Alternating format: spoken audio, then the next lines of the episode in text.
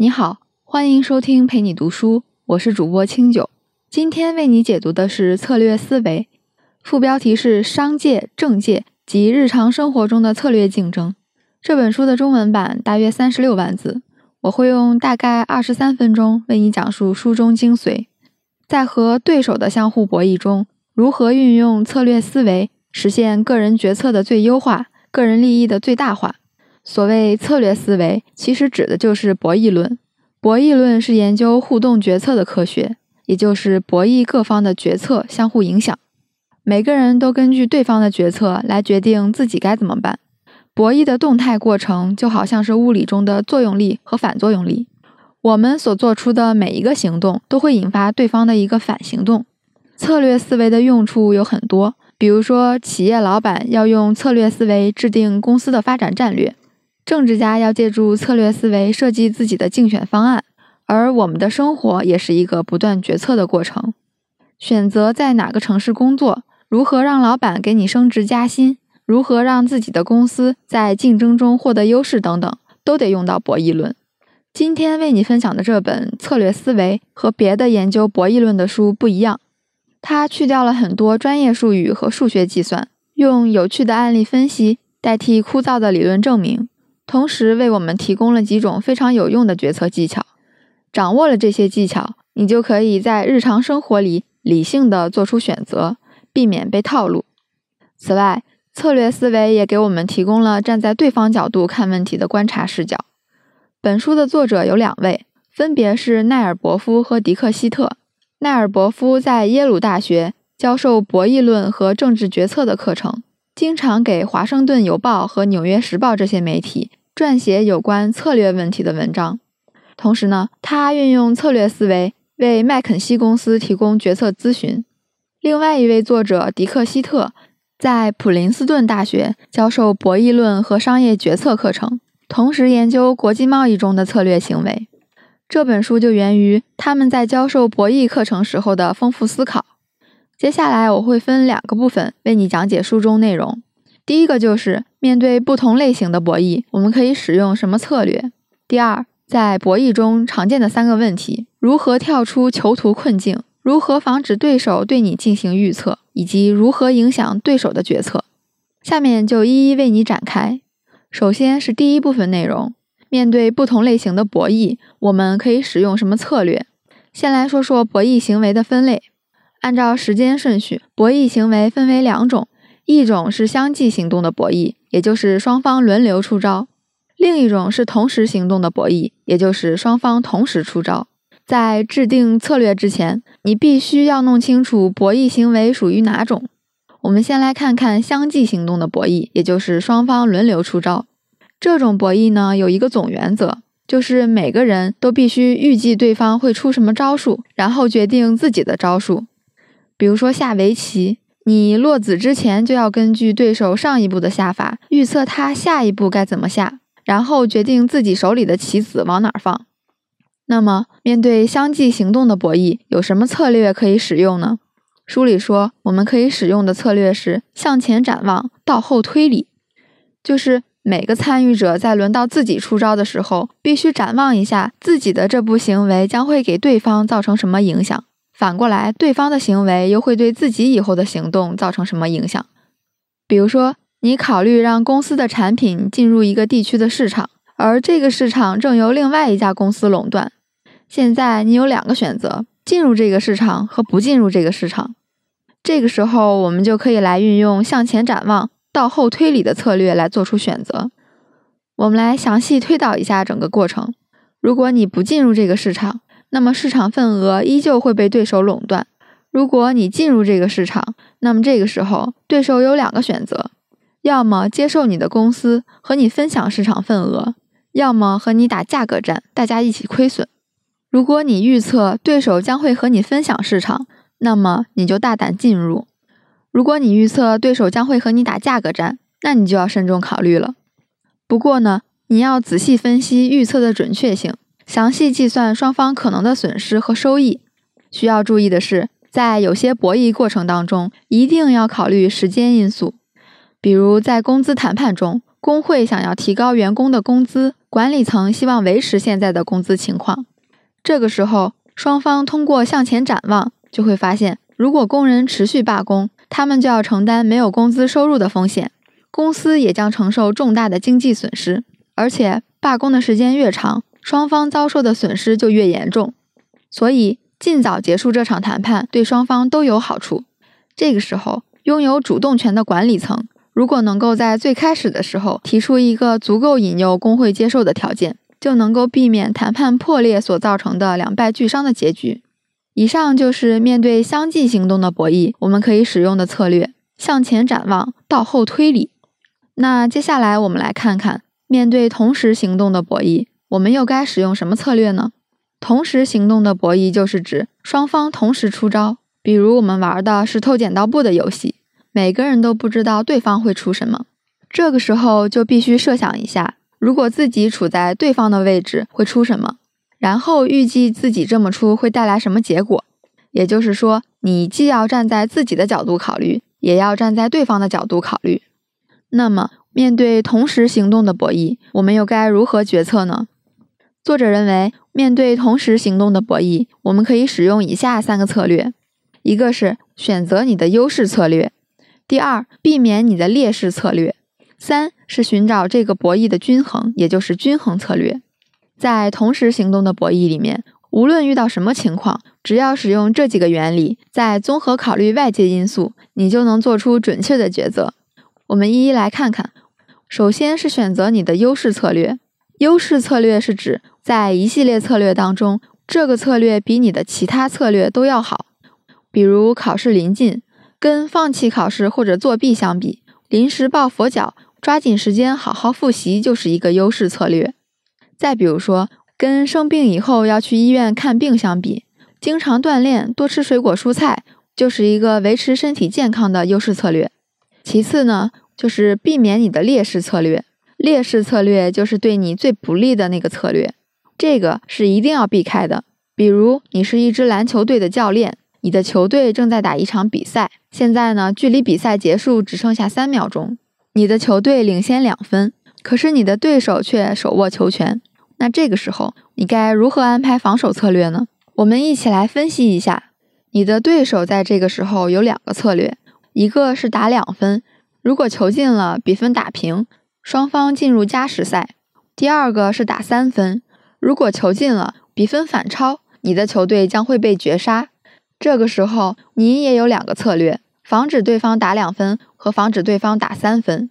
这个时候，防守两分就是一个劣势策略，因为一旦对手三分球进了，你的球队就会被绝杀。最后是寻找这个博弈的均衡，也就是均衡策略。均衡策略是指参与博弈的每一方都找到了针对另一方的最佳对策。这个理论是约翰纳什在二十二岁的时候提出来的。所以，均衡策略也被称为纳什均衡。结果呢，他用这个理论在六十六岁的时候获得了诺贝尔经济学奖。有一部叫《美丽心灵》的奥斯卡获奖电影，就是根据他的个人经历改编的。电影里面有这么一个展示纳什均衡的场景：纳什在普林斯顿大学上学的时候，和几个同学在酒吧里面讨论怎么追女生。一个同学就分析啊。亚当·斯密就说：“个人利益会推动集体利益。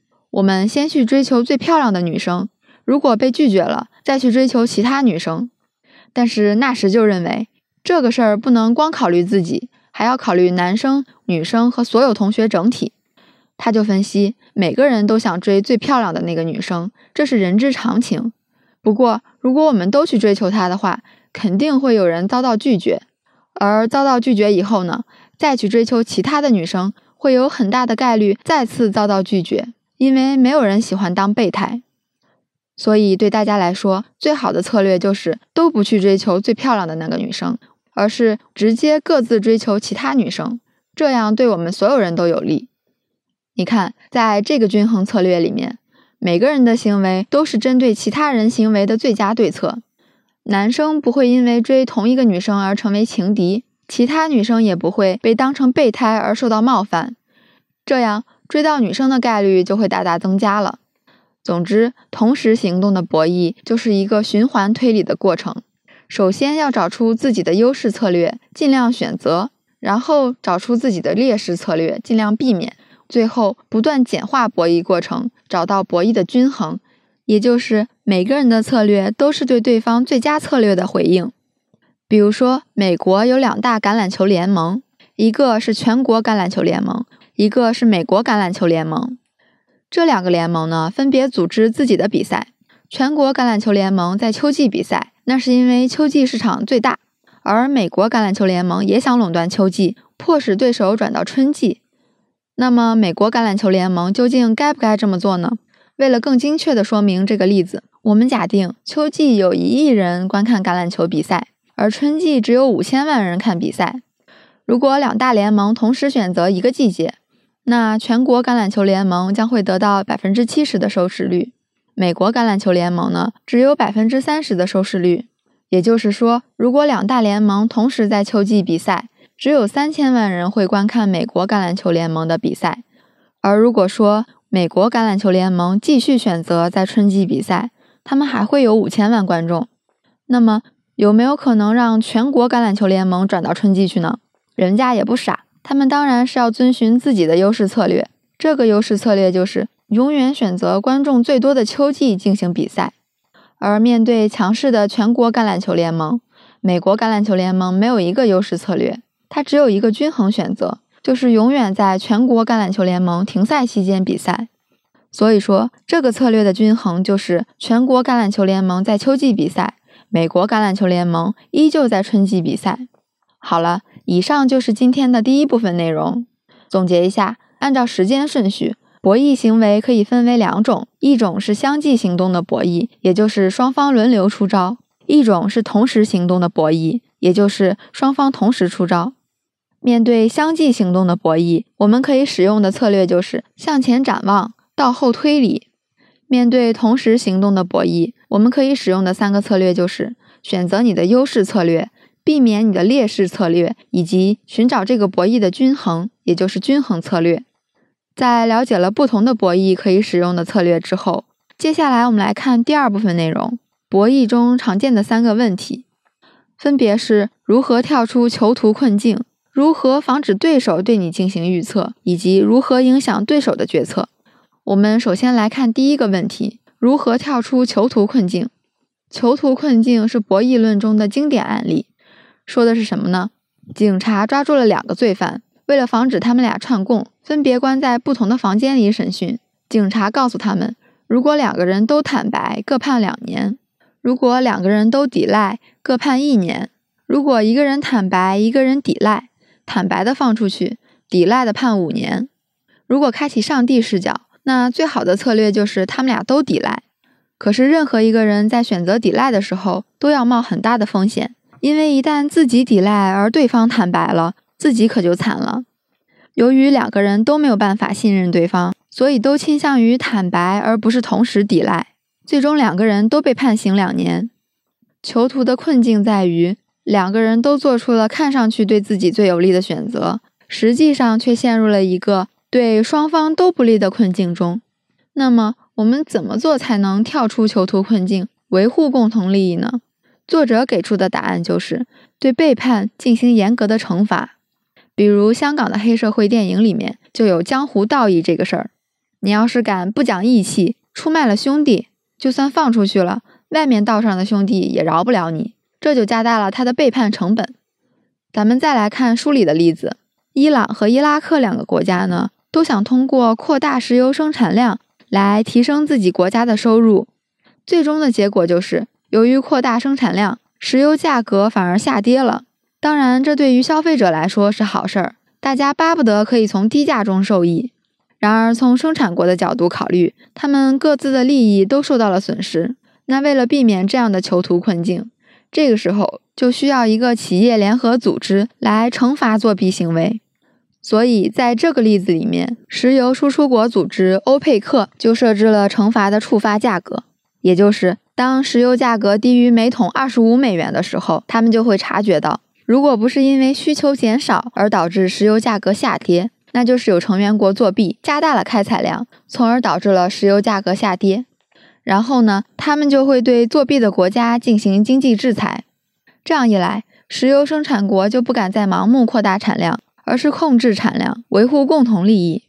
以上就是跳出囚徒困境的方法，也就是对背叛进行严格的惩罚。那么接下来我们来看第二个问题：如何防止对手对你进行预测？在博弈过程中，我们可以预测对手的行为，反过来，对手也可以预测我们的行为。怎样才能不让对手预测对呢？作者给我们支了一招，叫做随机策略。所谓的随机策略，就是策略的不确定性，也就是说，用一种不可预测、不可侦查的方法做出你的决策。这个时候，对手就很难对你的行为进行预测。体育比赛里面经常会用到随机策略，比如说在篮球比赛里面，如果一个球员的左手、右手都可以投篮，那么对他的防守就会变得非常困难。因为每一次都得考虑他到底是用左手投还是用右手投。再比如说，航空公司一般会向在最后一分钟买票的乘客提供优惠机票，不过呢，他们不会告诉你还剩下多少座位。这个时候，如果你想买到优惠机票，那就要猜剩下的座位数量。如果最后一分钟所剩的机票数量变得容易预测，那么乘客利用这一点占便宜的可能性就会大很多，大家都会去抢优惠机票。航空公司肯定就亏大了。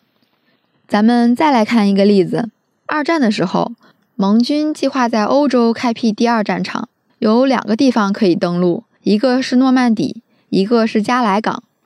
诺曼底海滩相对平坦，加莱港地形易守难攻。对于盟军指挥官来说，优势策略很明显，那就是聚集所有兵力登陆诺曼底。但是问题就在于，盟军将在诺曼底登陆这个事。德军肯定早就知道了，所以德军的优势策略就是重兵驻守诺曼底，分兵驻守加莱港。这个时候呢，盟军就采取了随机策略，把德军给弄糊涂了。我们来看看盟军是怎么套路德军的。首先呢，盟军派一支部队在加莱港附近驻扎，假装进攻加莱。当然，去的呢都不是什么精锐部队。然后呢，策反了一个德军间谍，同时给德军说。你们家间谍有可能叛变了，并且让这个间谍给德军发了一条特别容易破解的加密信息，内容就是盟军将在诺曼底登陆。最后从医院借了具死尸，给死尸编了一个上校军官的身世，并且给死尸的包里装上了诺曼底登陆作战计划的小本本，扔到了德军控制区的海滩上，然后登报说上校失踪了。现在，如果你是德军指挥官，你也肯定是一脸蒙圈，从哪儿一下冒出来这么多信息？得小心有诈呀！德军指挥部这个时候仔细地分析了一番，盟军都在加莱附近囤积兵力了，肯定是要进攻加莱了。咱们的间谍叛变了，而且发过来的信息特别容易被破解，所以这话得反着理解。诺曼底登陆肯定是假的。这个时候又突然冒出来一个上校的死尸，包里的诺曼底作战计划还不知道是真是假。于是呢，德军指挥部整体瘫痪，谁也不知道盟军将会在哪儿登陆。结局大家都知道了，德军最终选择重兵驻守加莱港，盟军以优势兵力成功登陆诺曼底。除此之外，执法部门也经常使用随机策略。你比如说，交警查酒驾的方式总是采取突然袭击的方式，从而遏制酒驾行为；税收审计也是通过随机抽查的方式来降低监管成本。以上就是防止对手对你进行预测的方法，也就是随机策略。接下来我们来看最后一个问题：如何影响对手的决策？在和对手相互博弈的过程中，有时候我们希望对手按照我们的预期来采取行动。这个时候呢，我们就可以使用两种方法，也就是威胁和许诺。威胁就是对不肯跟你合作的人进行惩罚，比如说你想让你的客户提前支付货款。那你可以说，如果你没有办法提前支付货款的话，那我们的到货时间可能也就没有办法保障。许诺是指对愿意和你合作的人提供回报，比如说你想让部门的员工努力工作，那你可以跟大家说，大家辛苦辛苦，等这个项目忙完了，给大家好好放个假。我们来看一下书中的例子，美国和日本都想发展液晶产业，美国有技术优势，但是政府相关预算不够。日本政府钱多，但是技术一般。这个时候呢，日本最愿意看到的结果就是自己加大资金投入，而美国减少资金投入。这样日本就可以充分发挥自己的资金优势。而在美国看来呢，最理想的结果就是双方同时降低资金投入，这样美国就可以充分利用自己的技术优势。简单来说，降低资金投入是美国的优势策略，而加大资金投入就是日本的优势策略。这个时候，美国做出了一个许诺，抢先宣布自己将会在液晶电视产业加大资金投入。美国的这个策略行动就改变了日本的预期，进而会改变日本的行动，让日本不敢加大资金投入。所以你看，实施威胁和许诺的意图就在于改变对方的看法和行动，使条件变得对自己有利。另外呢，作者还强调，除了做出威胁和许诺，我们还需要让威胁和许诺变得可信。如果你的威胁和许诺只停留在口头上，那别人就有可能通过向前展望，预测到你的威胁和许诺不过是一种欺骗，那么你的策略就有可能会失去效果。咱们说回到液晶电视的例子，如果日本不相信美国要加大资金投入的话，美国的策略就不起作用了。那为了让自己的话可信，美国使用了另外一个策略，划拨专项资金，专门提供给想要参与开发计划的公司。这就让自己加大液晶产业资金投入的行为变得更加可信。前面我们讲的是许诺的例子，现在我们来看看威胁的例子。威胁是指对不肯和你合作的人进行惩罚。你比如说，冷战的时候，美国想要阻止苏联介入欧洲，如果美国直接威胁说，如果苏联入侵欧洲，美国就把苏联夷为平地。虽然说这个威胁足够恐吓对方。但是要考虑到一种可能性：如果苏联入侵了欧洲，美国为了维护自己的信誉，就得实施这样的行为。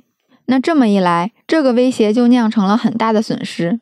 在这个时候，为了让威胁变得缓和一点，办法就是创造一种风险，而不是一种确定性，表明可怕的事情有可能发生。这个时候，美国可以说：如果苏联入侵欧洲，那么不排除美国使用核战略的可能。这个时候，这种威胁就从一种确定性变成了可能的风险，即使这个风险只有百分之十，也足够恐吓对方的了。以上就是影响对手决策的两种方法：威胁和许诺。好了，说到这儿，今天的内容就讲完了。我们来简单总结一下：第一个，按照出招顺序，博弈行为分为了两种。面对相继行动的博弈，我们可以使用的策略就是向前展望，到后推理。面对同时行动的博弈，我们可以使用的三个策略就是选择你的优势策略，避免你的劣势策略，以及寻找这个博弈的均衡，也就是均衡策略。第二，在和对手博弈的过程中，常使用的三个针对性策略：一是为了走出囚徒困境，我们需要对背叛进行严格的惩罚；第二，为了防止对手预测我们的行为，我们可以运用随机策略。三，我们可以通过威胁和许诺改变对手对自己的看法，影响对手的行动，从而做出有利于自己的选择。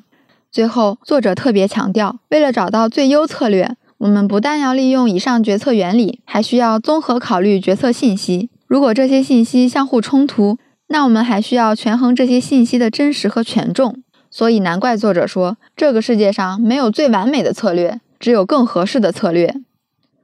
以上就是本书的全部内容，感谢关注陪你读书，欢迎点赞分享，同时可以打开旁边的小铃铛，陪你读书的更新会第一时间提醒你。我是主播清酒，我们下期再会。